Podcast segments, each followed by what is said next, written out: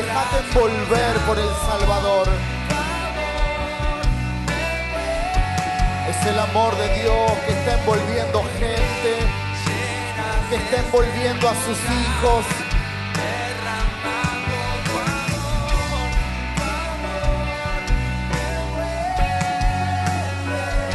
Él se quiere, de- Él se quiere derramar en cada mañana,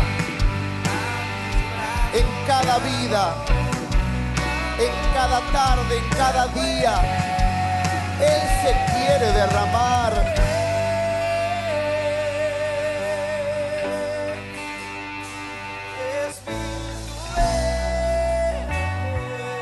Envuelve, Señor. Llena cada vida, cada corazón. Esta es la mañana que Dios ha preparado. Derrámate, Espíritu Santo.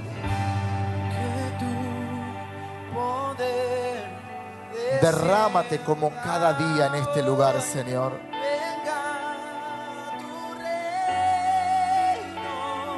Que tu reino descienda en este lugar.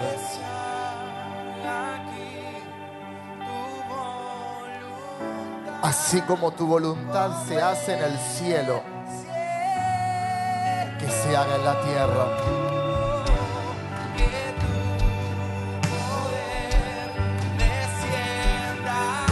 Estamos creyendo que tu poder puede descender una vez más.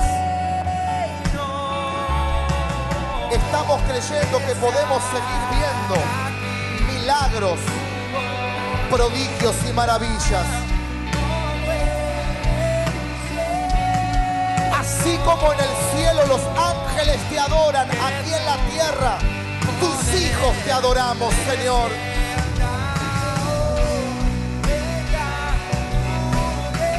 Es el reino de Dios que está descendiendo en esta mañana. Son los hijos que estamos adorando. Para que tu voluntad se haga real una vez más.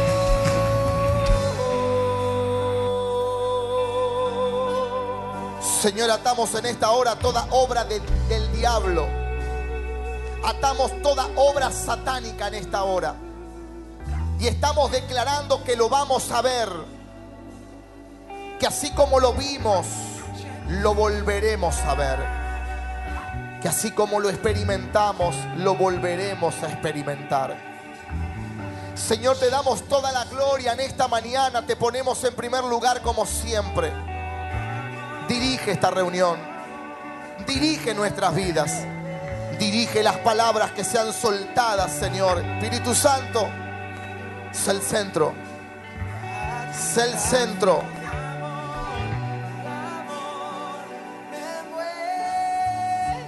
Envuelve en esta mañana a hombres y mujeres, a niños, a jóvenes, adultos, ancianos, a los que están y a los que miran por las redes sociales. Que sean llenos de tu poder. Que sean llenos de tu gloria, Señor.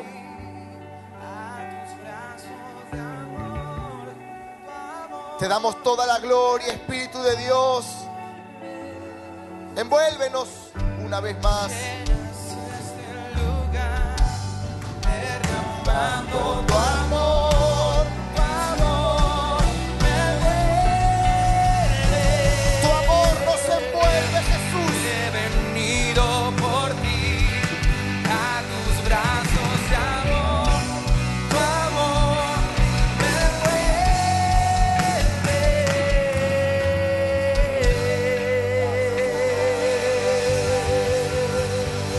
Vamos a darle toda la gloria a Jesús. Vamos a bendecir a Jesús en este día con ese aplauso. Fuerte, fuerte, fuerte, fuerte. Un poquito más, un poquito más. Porque estamos exaltando al Rey.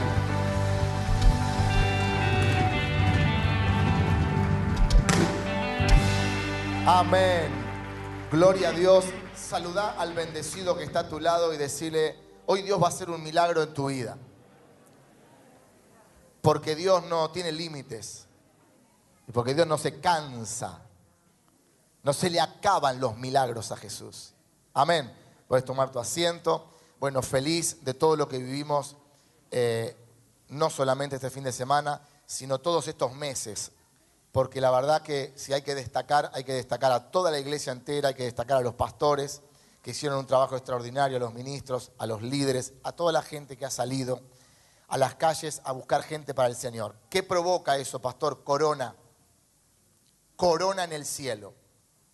A la tarde vamos a estar bendiciendo, en la reunión de la tarde vamos a estar bendiciendo a toda la gente que ha estado, a los que estuvieron en, organización, a los pastores también vamos a hacerlos subir, vamos a orar por todos ellos, pero quiero agradecerle personalmente a los pastores, a los ministros, a los líderes, a toda la gente que estuvo encargada de los 40 días de invasión en las calles, porque lo que se hizo fue predicar de Jesús, hablar de que hay un Jesús que murió en una cruz, pero ha resucitado. Hermano, el esfuerzo de cada persona a mí me bendice. A mí me da fuerzas para seguir adelante. Pastor, necesita, sí, porque tengo, me, pincho y me duele. Soy de carne y hueso. Por eso yo ayer yo veía a la pastora Paola, a los pastores, yendo de un lado para el otro, yendo a buscar gente afuera, entrando. Los pastores llevaron una mochila cargada con, eh, agua mineral, la congelaron en la, casa, la llevaron para dar a la gente. Eh, ¿Es así? ¿Es verdad lo que estoy diciendo? Es una bendición, hermano, tiene precio eso. Los pastores de Franchi tienen una camioneta, la pastora se fue en el micro junto con toda la gente. Al igual que la pastora Delia, tengo entendido, la pastora Andrea. Al igual que tanta gente, porque lo hacemos para el Señor. Porque Dios es rey y servimos a un Dios que todavía sigue haciendo milagros y lo va a seguir haciendo hasta el último día.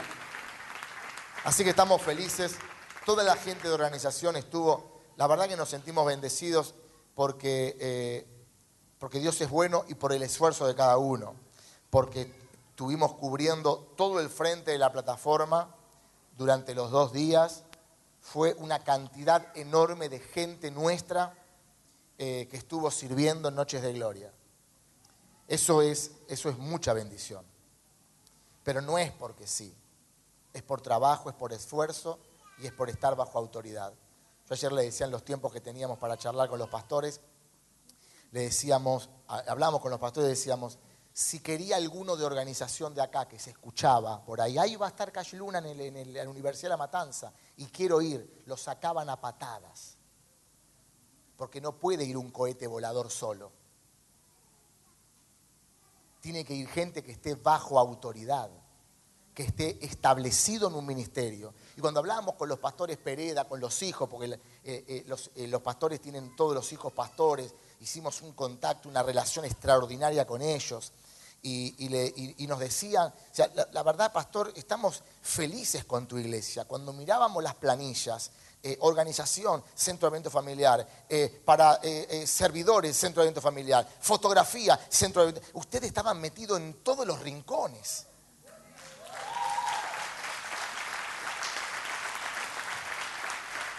Gloria al Señor. ¿Qué te quiero decir con eso? Que estar bajo autoridad nos lleva a grandes bendiciones. No puede ir cualquiera que escucha por la radio, por la televisión y por las redes sociales, va a haber un evento, voy, me presento y me pongo la remera y ya. No, estate bajo autoridad porque vienen grandes cosas. Y esto es el despegue, la plataforma para otros eventos grandes. ¿Cuánto me están entendiendo? Ahora se viene para el 2020, se viene Luis Palau. Luis Palau lo maneja desde hace 200 mil años eh, eh, Rubén Proietti, que es el presidente de Asiera. ¿Vos sabés cómo me quiere ese pastor a mí? Me manda 200 mil mensajes por día al WhatsApp. Ahora tengo que estar en la asamblea de fin de año para votar quiénes siguen, quiénes no siguen, junto con otra línea de pastores.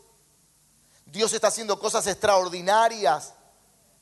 Le digo al pastor ayer, Miguel Pereda, le digo, pastor, qué bueno, estoy feliz de haber servido, de estar con toda la iglesia y sirviendo a Jesús. Suspendimos la reunión de ayer para que estar todos juntos, unidos. Sí, pastor, ya lo sé, que te quiero invitar a la iglesia a predicar y yo te quiero invitar a la mía, me dice.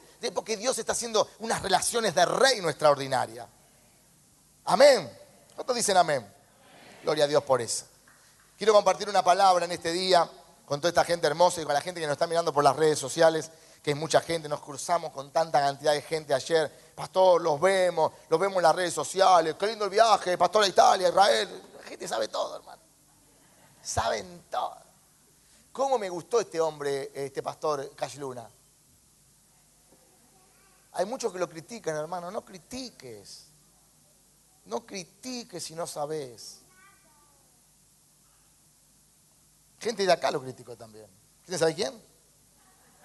No critique, hermano. Yo le digo, no querés ir, no vayas, yo voy a ir igual. No critiques lo grande que Dios está haciendo en un hombre que Dios ha levantado. Cómo me gustaron ciertas cosas, hermano, que las quiero, las quiero incorporar porque son gente que van adelante, que han logrado cosas extraordinarias.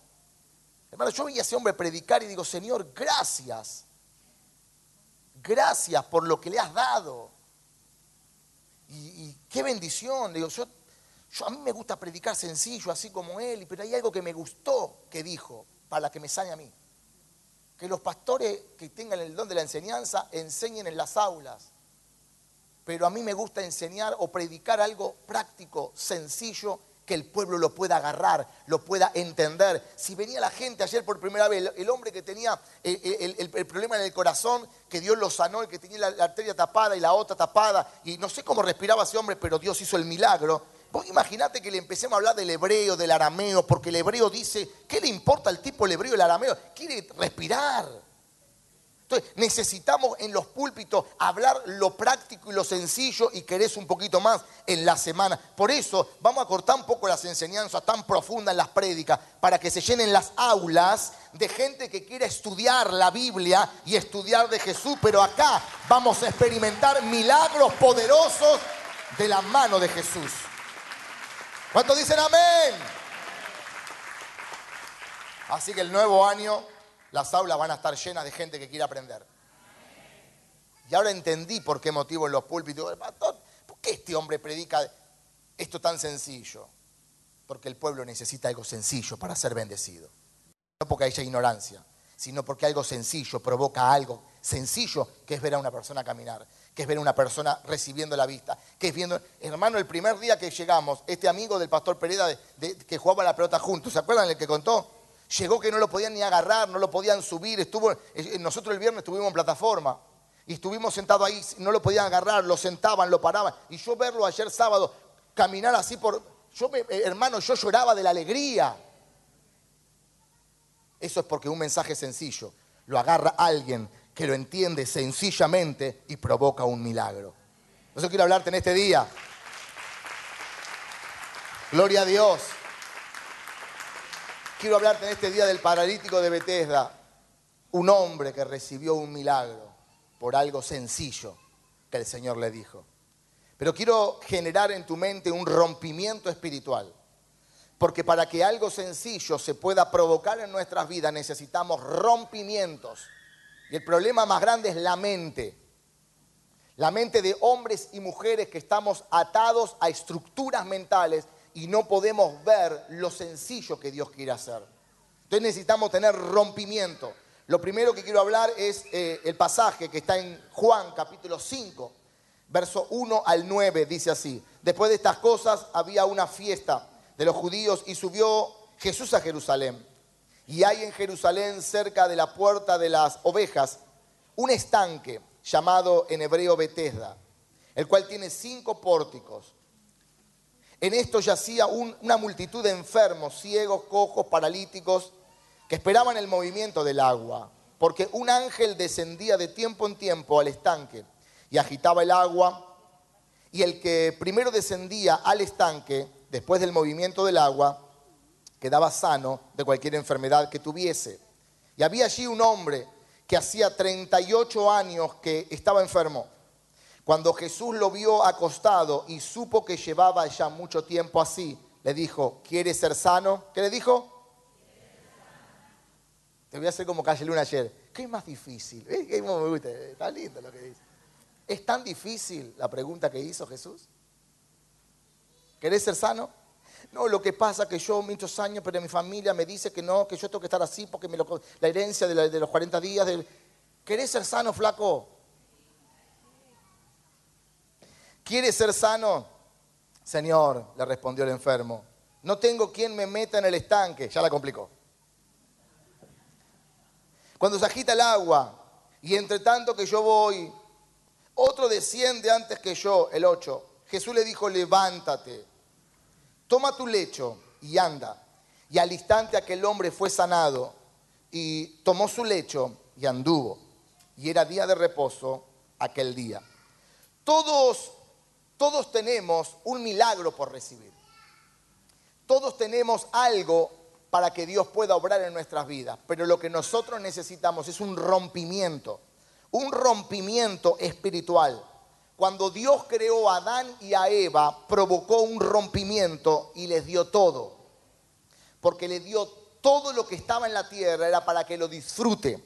Y los puso en el Edén y le dio todo, pero tuvo que haber un rompimiento en la mente para que ellos puedan disfrutar. La gente no acepta poder disfrutar las bendiciones del Señor.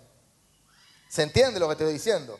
No, no acepta poder disfrutar la no se hacen, no se sienten merecedores de la bendición de Dios. Yo quiero decirte que vos sos merecedor de las bendiciones de Dios. Y estaba Adán y Eva en el huerto y lo tenían todo. Y Dios le dijo, todo esto es para que puedan comer, puedan disfrutar pero para que vos puedas entender que todo está para que lo podamos disfrutar, tiene que haber un rompimiento en nuestra mente.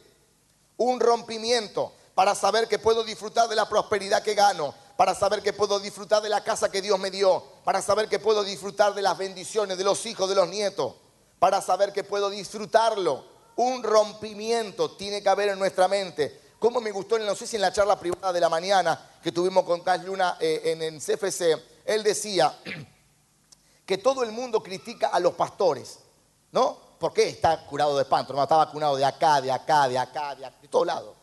¿eh? Y les pegan, y les pegan, y les pegan los pastores, que los pastores, que la plata, que los pastores, que la plata. Ahora, nadie critica la tablet. No critican al que la inventó, pero la tenemos. ¿Cuántos tienen celular? ¿Por qué no criticar al que lo inventó y le decís, ¿por qué un iPhone sale? Un iPhone sale ¿Cuánto vale, Brian, el, último iPhone? ¿Dónde está? ¿Dónde está este chico? ¿Se fue al buffet? ¿Dónde está este chico? En el buffet. ¿Te das cuenta vos? Nene, te estoy a vos te estoy esperando. Acá tenés que estar. Estaba en el baño. En la reunión tenés, tenés que ir al baño. Aguantate, papi. No lo aplaudo, no es para aplaudir, hermano. ¿Cuánto vale el último iPhone? 120 mil pesos. ¿Quién, inventó el, iPhone? Tip Shop. ¿Por qué no critica Tip Shop? ¿Por qué no lo critica? No, pero y lo dijo él ayer, me gustó, lo, voy a repetir, que la gente que no fue ayer lo escuche. No criticás a Tip Shop, pero tenés el iPhone o tenés el Samsung, o tenés todas las bendiciones. Pero criticamos a los pastores, que bendecimos gente, que gente que estaba paralítica y temblando así, sale caminando perfecta, que gente que no veía sale viendo, que gente que no escucha sale oyendo, porque necesitamos un rompimiento, un rompimiento. Como dijo ayer, acá viene gente con olor a Chanel y con olor a leña gente que se calienta con leña y gente que viene con olor a perfume.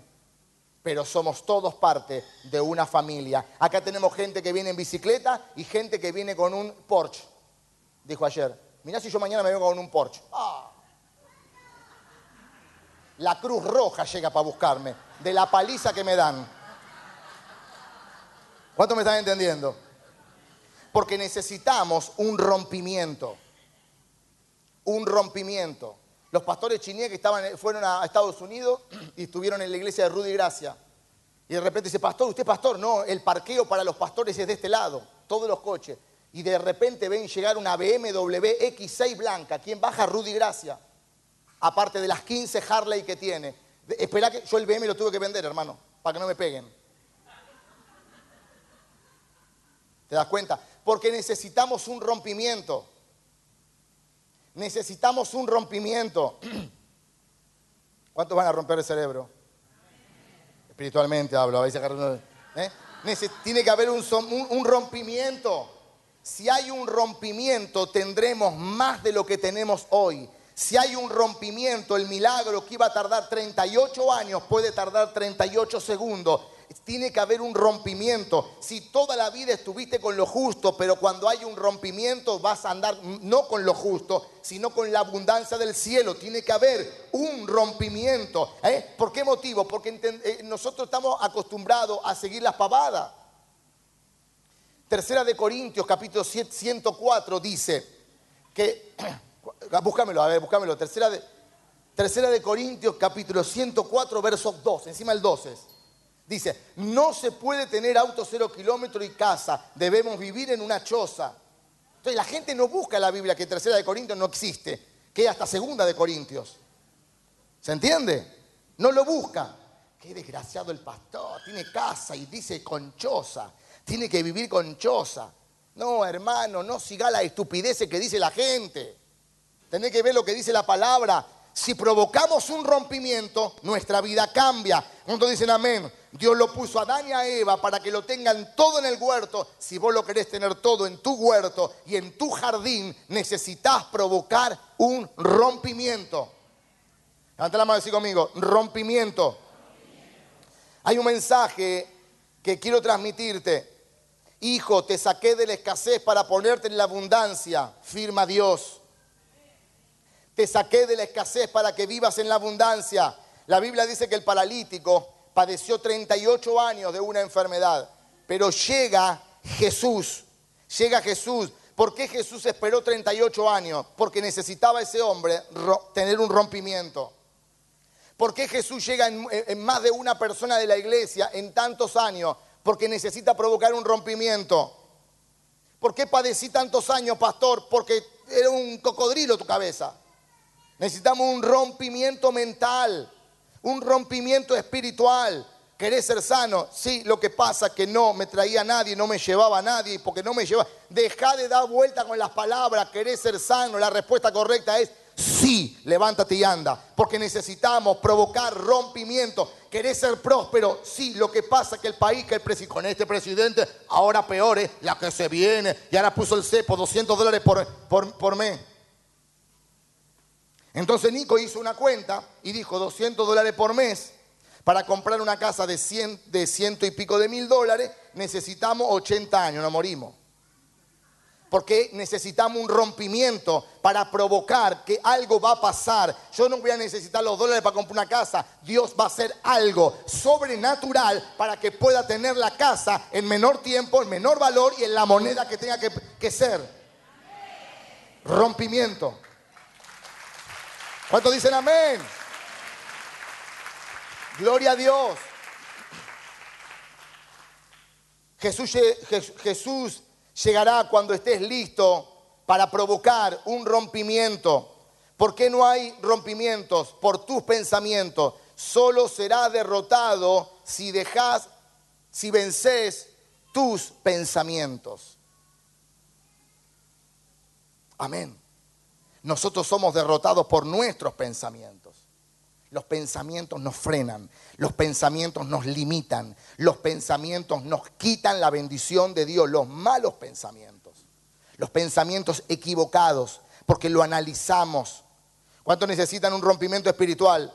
Si querés un rompimiento espiritual, hay varios no que tenemos que sacar de nuestra vida. ¿Estamos listos? El primero, no mirar lo que no tengo. Levanta la mano y decir conmigo, no voy a mirar lo que no tengo. La pregunta es, ¿para qué mirar lo que no tenés si ya no lo tenés? Entonces estás toda la vida, no lo tengo, no tengo esto, Dios no me lo dio. Busca lo que Dios te dio.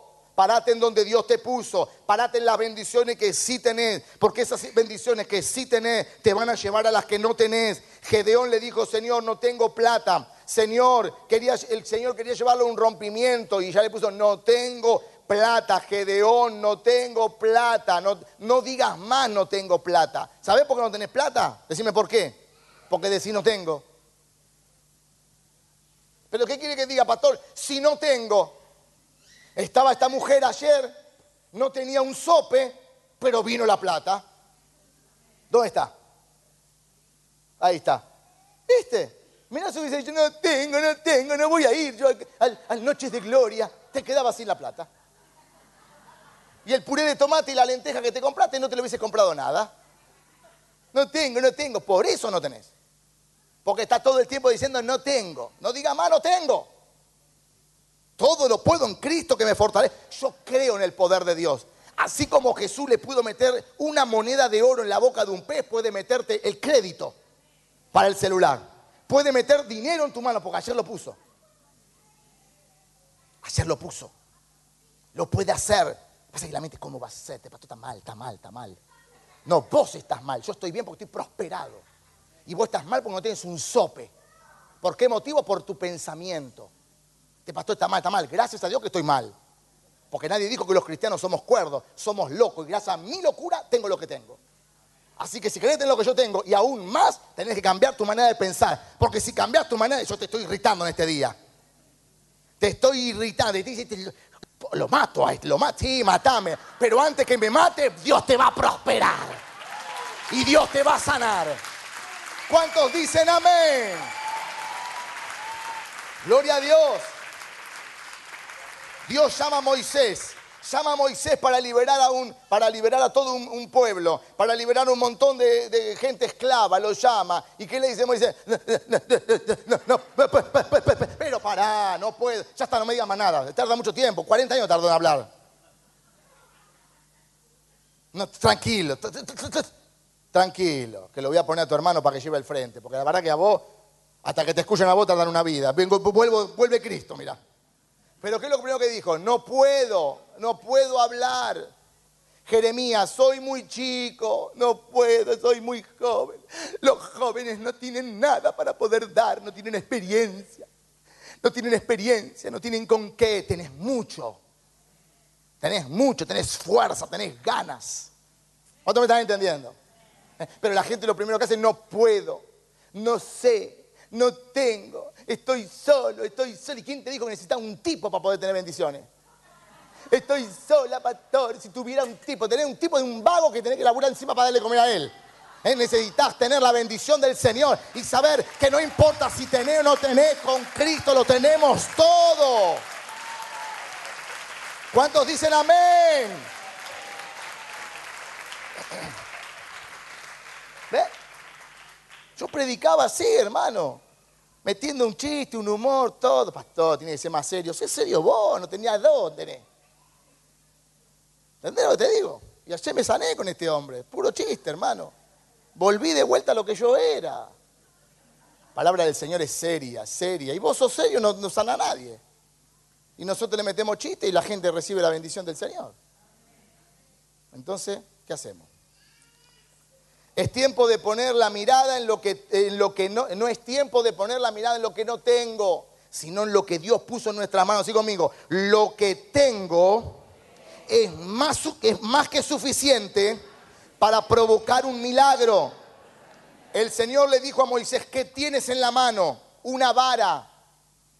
Con eso vas a abrir el mar. ¿Qué tenés en la mano? El Señor le dice a la viuda, ¿qué tenés en tu casa? Una vasija de aceite. Con eso se termina tu problema de miseria. A los discípulos, ¿qué tienen? Unos panes. No alcanza. No te pregunté si alcanza. Te pregunté qué tienes. Siempre le agregamos algo a los argentinos. ¿Qué tenés? Unos panes, pero no alcanza, pastor. Vienen los chicos a comer a casa. No hay mucha comida, ¿eh? Vienen los chicos, los yernos, los nietos. Fuimos al supermercado. Yo no te pregunté si fuiste al supermercado. Yo te pregunté, yo te dije que vienen los pibes. Y si vienen los pibes, que compren los pibes. Hermano, hay que ser más simple. ¿Cuántos tienen hijo y nieto? Incorporaros. Vas a ver cómo vienen menos después. Es una bendición de Dios. ¿Cuántos panes tenés? No, no te alcanza, son muchos. Hay 20 mil personas, tres días escuchándolo a Jesús. ¿Sabes el hambre que tienen esto acá en el medio del monte? Yo no te pregunté si cuánto hay, lo que te dije es cuánto tenés, porque lo que tengas puesto en las manos del Señor le va a dar de comer a una multitud. Yo vengo a decirte y a profetizar sobre tu vida antes que termine este año. No mires lo que no tenés, mira lo que tenés, pero lo que tengas, ponelo en las manos del Señor, porque Dios va a hacer una obra, Dios va a hacer un milagro, Dios va a multiplicar tu arteza de amasar, tu aceite, Dios va, a multiplicar tu casa, Dios va a darte todo lo que necesite el milagro que está necesitando viene no de nuestra mano, viene de la mano de Dios. ¿Cuántos dicen amén? ¿Lo creen? ¿Lo reciben? Es tiempo de dejar de decir no tengo. Decir conmigo, no tengo. Sa- Saúl le dice a David, no tenés la suficiente experiencia para pelear con el grandote. No tenés la estatura. No tenés la armadura. No tenés las cualidades de guerrero para pelear. Qué aliento, hermano. Así nos pasa a los pastores, personalmente. No tenés con qué levantar un ministerio. No tenés las fuerzas, que tu abuela no tiene la fuerza. Yo las tengo. No tenés la estatura. Bueno, está bien. No tenés esto, no tenés lo otro. Levantan de pastor a cualquiera. Ahora digo, me río ahora, hermano. ¿Eh? Y todo el mundo te dice lo que no tenés. Pero Cristo te dice lo que sí tenés. Si yo te he creado es porque tenés cualidades, es porque la- con esa altura, sí, con esa altura. Vas. Yo, hermano, a veces tengo que orar a la gente, me tengo, así me que poner. En- Encuentro acá unos grandotes, hermano, que les tengo que orar, no, no llego, los bajo, hermano. Los bajo, le bajo la le oro en la oreja. No llego, hermano, no llego. Así, Pero no importa, con esta altura Dios puede hacer algo. Con tu vida Dios puede hacer algo. Con lo que tengas en tu casa, Dios puede hacer. al- No te importa lo que no tenés. Lo que a vos te tiene que importar es lo que sí tenés en tus manos. Porque lo que tengas en tus manos, Dios lo va a usar. ¿Cuántos dicen amén? No soy millonario, pastor. A mí no me importa. Podés tener un millón o podés tener 10 pesos. Me gusta más que tiene 10 pesos. Porque Dios lo puede convertir en un rico. No millonario. La palabra millonario mucho no me gusta. Me gusta la palabra rico. Porque millonario habla de tener plata nada más. Pero la palabra rico es rico en todo. Abraham era rico, Isaac era rico, David era rico, poderoso, en campos, en ganado, en todo. Vas a ser rico. Y los que son ricos ahora van a ser riquísimos. Espero que no te coman. Lo segundo, lo segundo, no depende de los, este me gustó, no depende de los hombres. Levanta la mano y decir conmigo, no depende de los hombres. No depende de nadie natural, depende de Dios. Depende de Dios. Voy a soltar algo que no le va a gustar a muchos, hermano. Escucha lo que te voy a decir. A mí me abandonaron, me dejaron, me soltaron la mano, me encontré solo, digo, ¿qué hago? Me voy, me rajo, no hago más nada. ¿Qué hago? Pero Dios nunca me ha dejado. Yo quiero decirte algo, jamás el Señor te va a dejar. En los momentos de soledad, Dios está contigo. En los momentos de dolor, Dios está contigo. En los momentos de angustia, Dios está contigo. No te va a dejar solo. Escucha esto. Los amigos del hijo pródigo lo dejaron. Cuando ya no tenía más nada, lo dejaron. Yo quiero decirte que aunque te dejen tus amigos, aunque te deje tu familia, aunque te deje tu padre, aunque te deje todo el mundo, que el Señor dice, yo jamás te voy a dejar. Yo estaré contigo todos los días de tu vida, aunque tu padre y tu madre te dejaren con todo. Yo no te voy a dejar. ¿Se entiende eso? Eh, segunda de Samuel capítulo 20, verso 2 dice, así todos los hombres de Israel abandonaron a David. ¿Te abandonaron a vos? A David también. Lo abandonaron. ¿Eh? Dios no lo abandonó, Dios le enseñó yo estoy a tu lado, depende de mí. Segunda de Timoteo capítulo 1, verso 15, dice, y, y sabes esto, que me abandonaron todos los que están en Asia. ¿Sabes quién lo dice? Pablo, el apóstol Pablo ganó todo Asia para el Señor, lo abandonaron. Imagínate que ganemos todo San Martín, 600 mil personas. Oh, qué bendición. Y te abandonan todos, pero el Señor no te va a abandonar. Vengo a hablar a la gente que se siente abandonada, traicionada, herida, lastimada. Jamás el Señor te va a abandonar. Él estará contigo, estuvo desde el principio y estará ahora y estará hasta el final de tus días. ¿Por qué motivo? Porque el Señor no va, abandona a lo que Él ha creado. Escucha esto. Jesús en la cruz dijo, Eloí, Eloí, la masa bactani, significa, Dios mío, Dios mío, ¿por qué me has abandonado? Hasta el mismo Jesús se sintió abandonado por su padre. ¿Sabes por qué motivo? ¿Sabes por qué motivo el Señor Dios permitió esa situación de Jesús su Hijo? Para que Jesús pueda entender también que cuando nosotros nos sintamos abandonados, Jesús también se sintió abandonado y pueda entendernos en esa condición. Así que si te sentís abandonado, si te sentís solo, te sentís triste, te sentís que nadie está a tu lado, el Señor está a tu lado para cuidarte, protegerte y decirte, aunque todos te dejen, yo no te voy a dejar. Decí conmigo, Jesús permanece para siempre. ¿Cómo? No quiero escuchar a más nadie que me diga, te estoy abandonado, me siento triste. Jesús per- permanece para siempre. Escucha esto.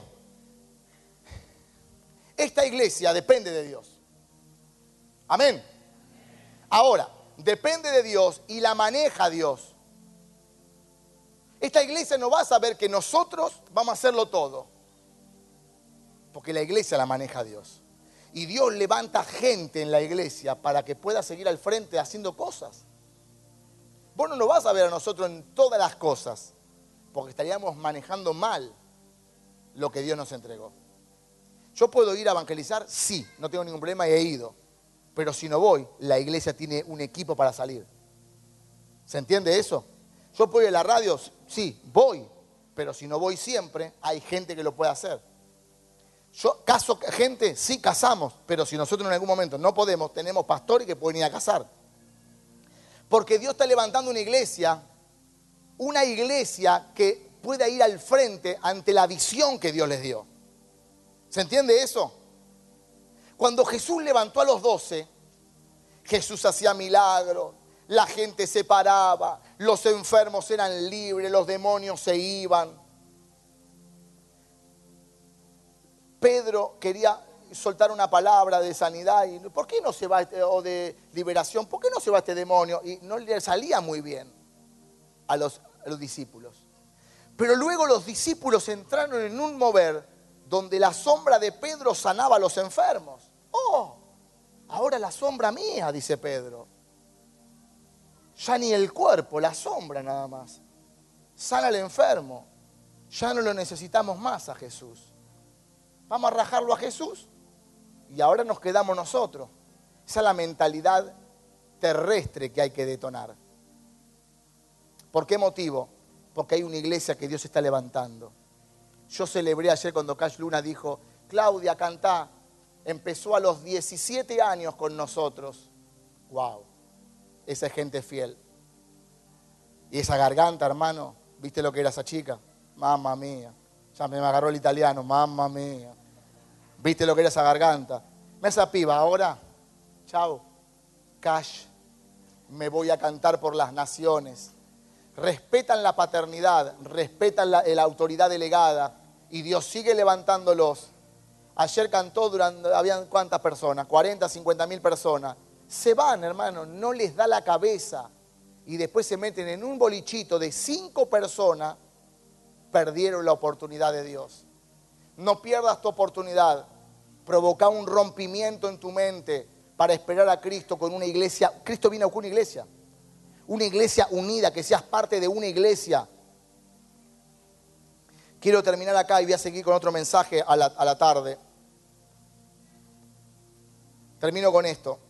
Bethesda significa casa de misericordia, porque quiero orar. Betesda significa casa de misericordia. La gente enferma tenía la esperanza de llegar hasta ese lugar para ser sanada. Pero no es el lugar, no es el estanque. Nosotros estuvimos ahí. No es el estanque, no es el lugar. No era Jesús. Era que la gente crea. Y ahora te voy a demostrar por qué motivo. Ahora esa situación le generaba quizás a esa gente que quería llegar hasta ese lugar angustia, esfuerzo, llegar hasta ese lugar, como le pasó a la gente acá. Y a aquella mujer también, que dijo estaba en el baño, no sabía si iba, esfuerzo. ¿Es esfuerzo o no? Caminar todo ese, todo ese lugar, salir después, estar dos horas para salir, que sale lo micro, que salí vos, que salgo yo. A mí me bendijo Dios, hermano. Que yo tenía el micro de San Martín, tenía que ser los micros. "Ah, Pastor, yo soy tu pastor, le decía al micro, ¿viste? Y me dijo, pase, pastor, para y salir. Me fui, hermano. Pero cuesta esfuerzo, llegar, levantarse temprano. El viernes dormimos tres horas, nos levantamos y nos fuimos. Estamos acostumbrados a esto. Lo hacíamos cuando no teníamos un peso, hermano. Cuando teníamos que salir del estadio de River, cuando vino por primera vez Benny Hill con los pastores de Franchi, nos mojábamos todo. Así como te mojás vos ahora. Quizás no, quizás sí. Quizás hay gente que viene ya un poco más bendecida, hay gente que está buscando la bendición de Dios. Pero ¿por qué empecé con un rompimiento? Yo tuve que romper mi manera de pensar.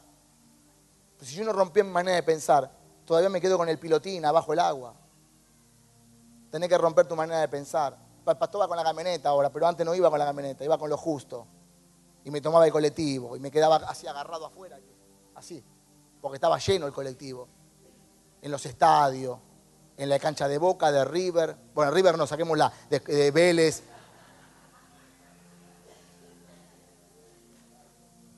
River es un estadio, eso no es una cancha. Oh, da cuenta.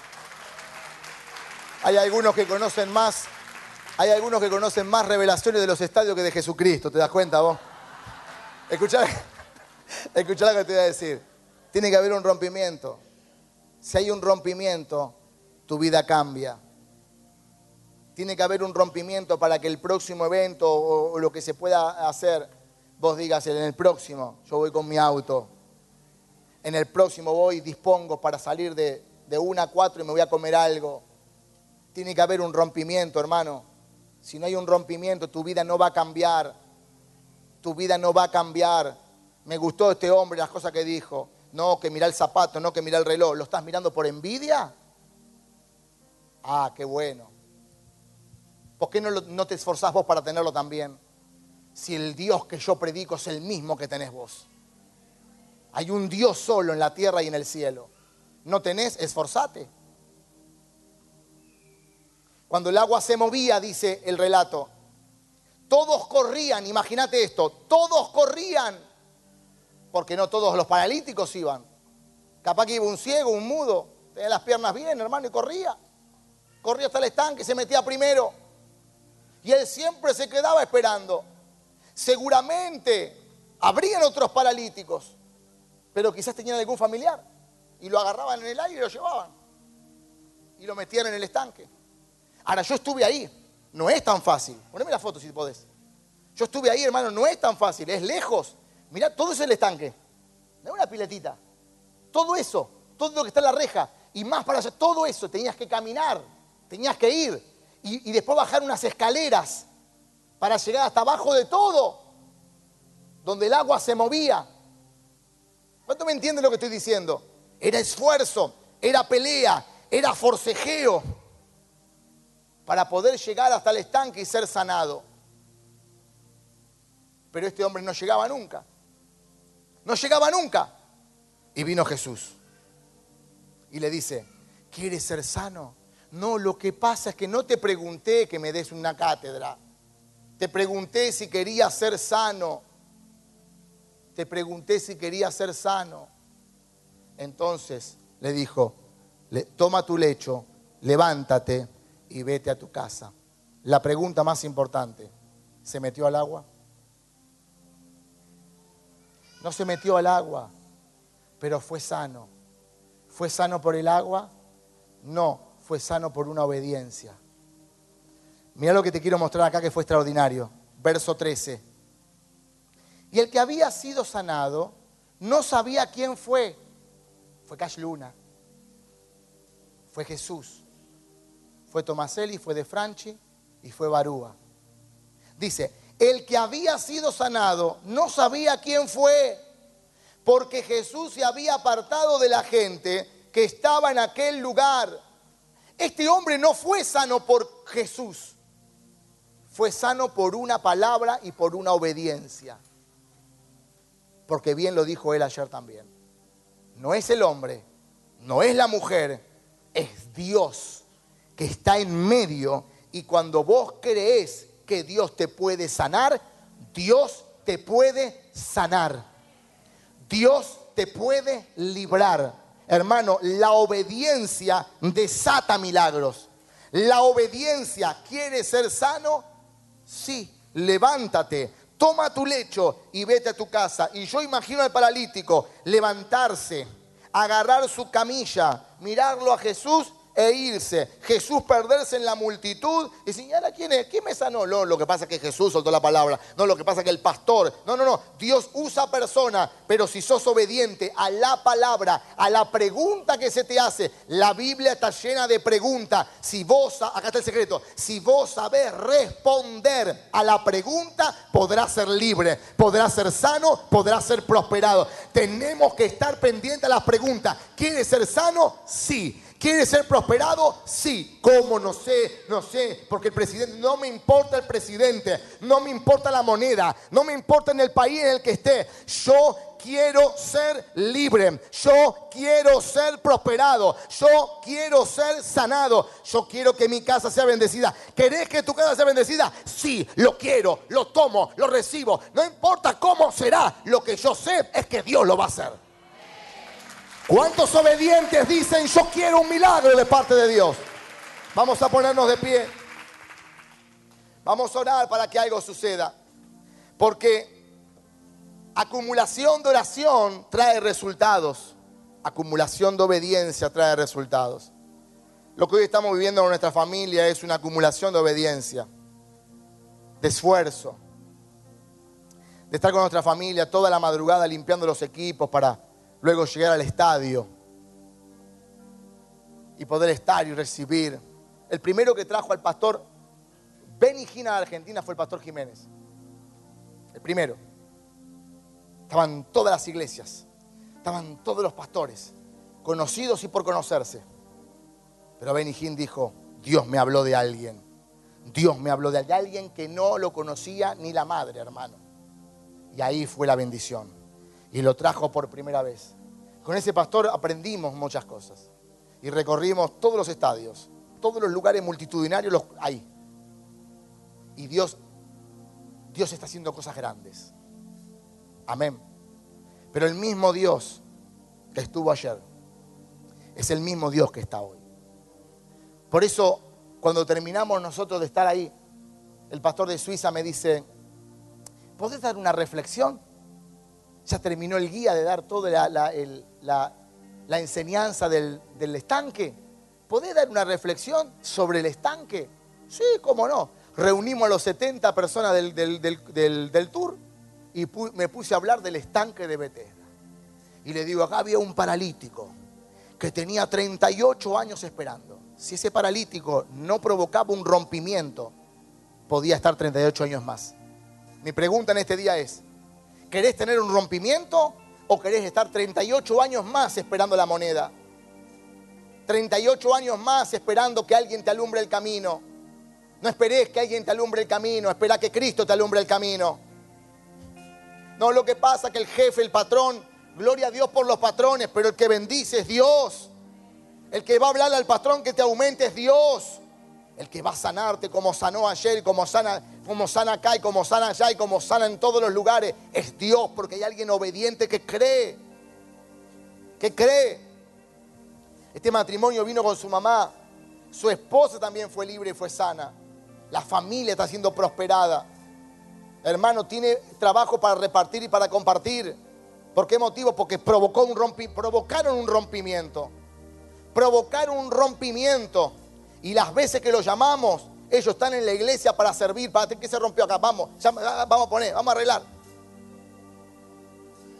Necesitamos provocar un rompimiento para que algo pase en nuestras casas, para que algo pase en nuestras vidas. Hermano, deja de mirar al presidente de turno. Lo bendecimos porque fue puesto por Dios. Gloria al Señor, te bendigo. Chao. Pero ahora yo miro a Cristo y Cristo me va a hacer preguntas. ¿Estás dispuesto a prosperar? Amén. Yo lo tuve que romper, hermano. Y mi mujer también me rompió. Porque yo era, duro. Yo caminaba por mi casa desesperado. ¿Qué hago? No tengo un mango. ¿Cómo hago? ¿Cómo hago? Y mi mujer, déjate de embromar, busca a Jesús. Tiene que haber una mujer plantada en este día que pueda llevar al marido al razonamiento, a entender, no tanto al razonamiento, a creer, porque lo razonaba todo yo. A entender que Cristo puede bendecirte, que Cristo puede hacerte una pregunta. Este varón pasó por un accidente tremendo. Seguramente te hiciste preguntas. Seguramente te, te- te hiciste algún pensamiento. Están acá, plantados, esta familia, acá está su hija. Han pasado por una tormenta terrible. Están parados acá porque saben que Cristo puede dar solución. No hay otra solución que no sea Cristo. Él dijo, yo soy el camino, la verdad y la vida. No hay otro. Yo ayer íbamos entrando por, por el, campo ese y toda la gente aplaudiendo a la gente nueva de primera vez. Y yo feliz, gracias, bendiciones, bendiciones. Y yo siempre hago chiste. ¿Viste? Iba caminando. Es angosto el camino que lleva la vida y poco lo que la haya. Así que más vale que entremos por acá. ¿No te me están entendiendo? Es angosto el camino. Lo que pasaron ustedes porque es angosto el camino. Porque hay algo grande que se va a despertar. Lo que pasamos cada uno es angosto. No tener un mango, mi, mi amor, no es tan fácil. Es duro. Lo que pasa es que no lo podemos ver de esa manera. Porque vos comés todos los días. Pero cuando la gente lo pasa y lo atraviesa, digo, Señor, ¿cuánto se puede hacer por la gente? ¿Cuánto se puede hacer por un cambio de mentalidad, un cambio de, pe- de- de pensamiento, de paradigma, cambiar mi manera de pensar, un rompimiento? 38 años postrado, hermano, no le pudo decir a nadie, llévame. No, le, no hizo amigos en 38 años. Siempre solo el paralítico. Tiene que venir Jesús, y esto es lo que más me gustó. ¿Habrían otros paralíticos ahí? Decí conmigo, sí. ¿Por qué no miró a otro? ¿Por qué no miró a otro? ¿Cómo hizo para llegar desde la casa? No solamente desde el estanque hasta adentro. ¿Cómo hizo para llegar desde la casa? Jesús vio el esfuerzo y la obediencia. Jesús vio el esfuerzo y la obediencia y lo libertó. Lo sanó, lo rescató, lo bendijo. Tu esfuerzo en venir a la casa, a la casa de Dios, porque era casa de consolación, dice Bethesda. Significa casa de consolación. Cada día haces el esfuerzo. No tenías, pero hiciste el esfuerzo.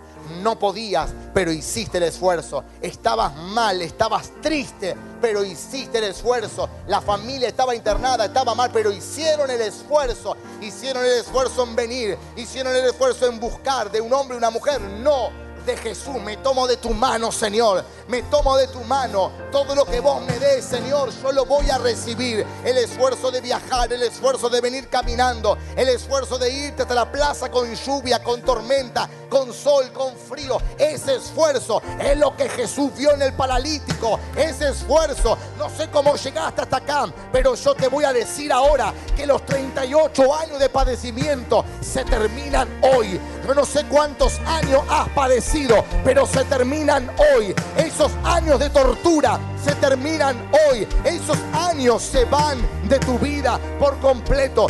Dios hace nuevas todas las cosas. Todas las cosas serán hechas nuevas por el Señor. Viene libertad, viene sanidad. Diablo, quita las manos de tus hijos. Quita las manos de tus hijos, de sus casas. Ahora te ordeno no te ordeno ah, en el nombre poderoso de Jesús que salga de las vidas, que salga de los cuerpos. Toda persona pobre será rica. Toda persona pobre será rica si puede cambiar la manera de pensar.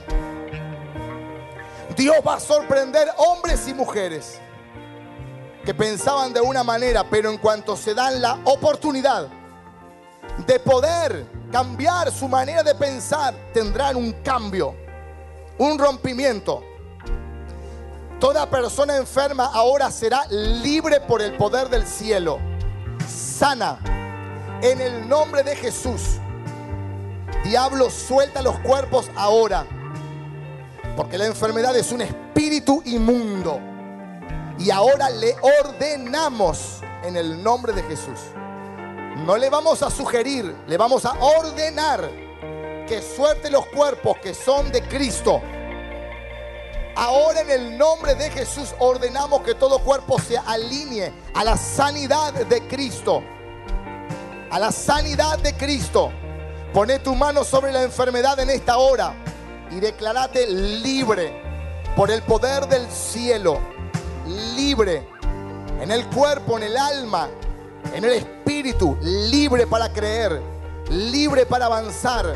Libre para ser feliz. Libre, libre, libre, libre. Ahora desatamos la libertad. Así como Jesús soltó la palabra quiere ser sano después de 38 años y fue sano por el poder del cielo.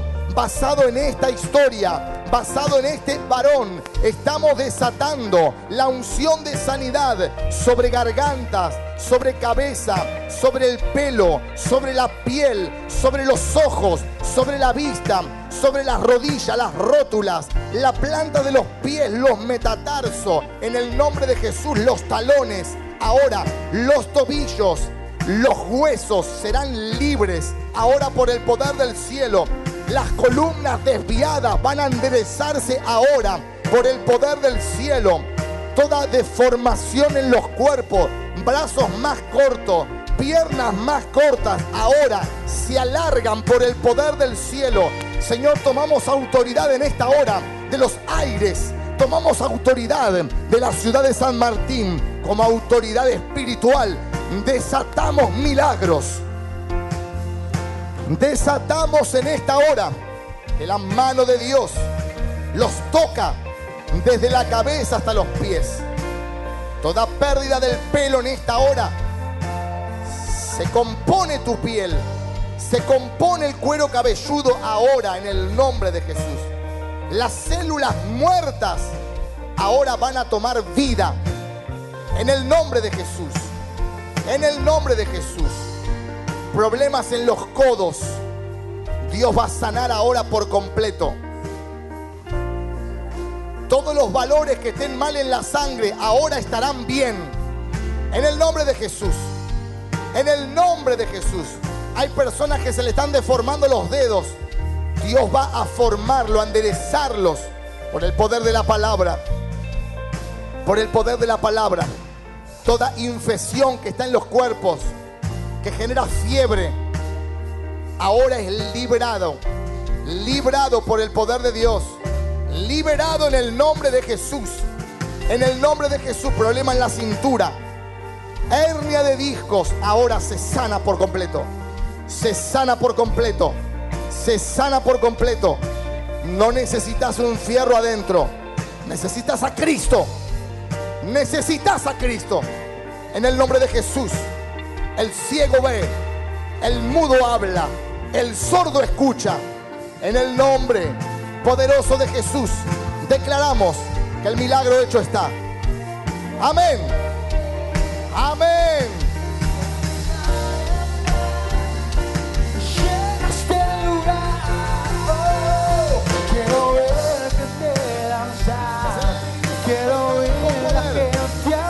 Oh, Espíritu Santo que obra con poder.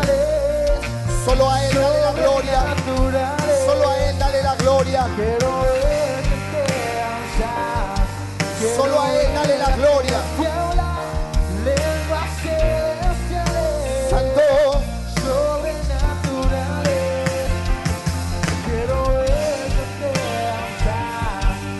oír la gente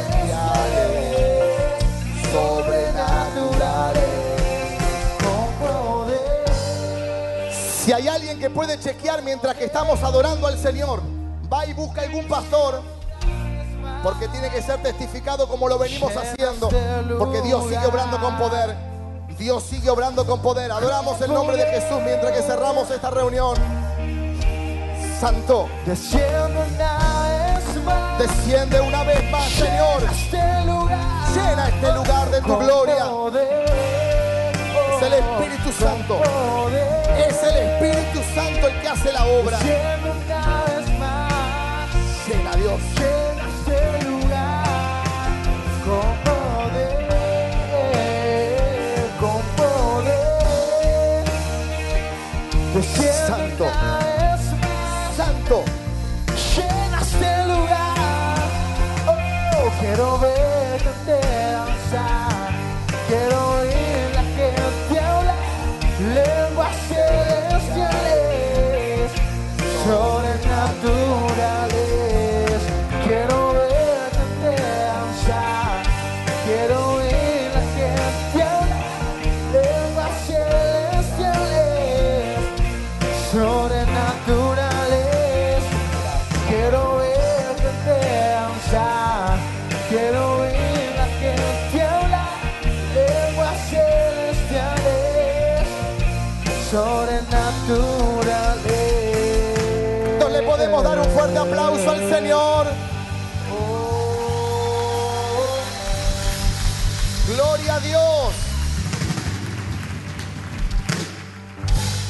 Dios. Amén.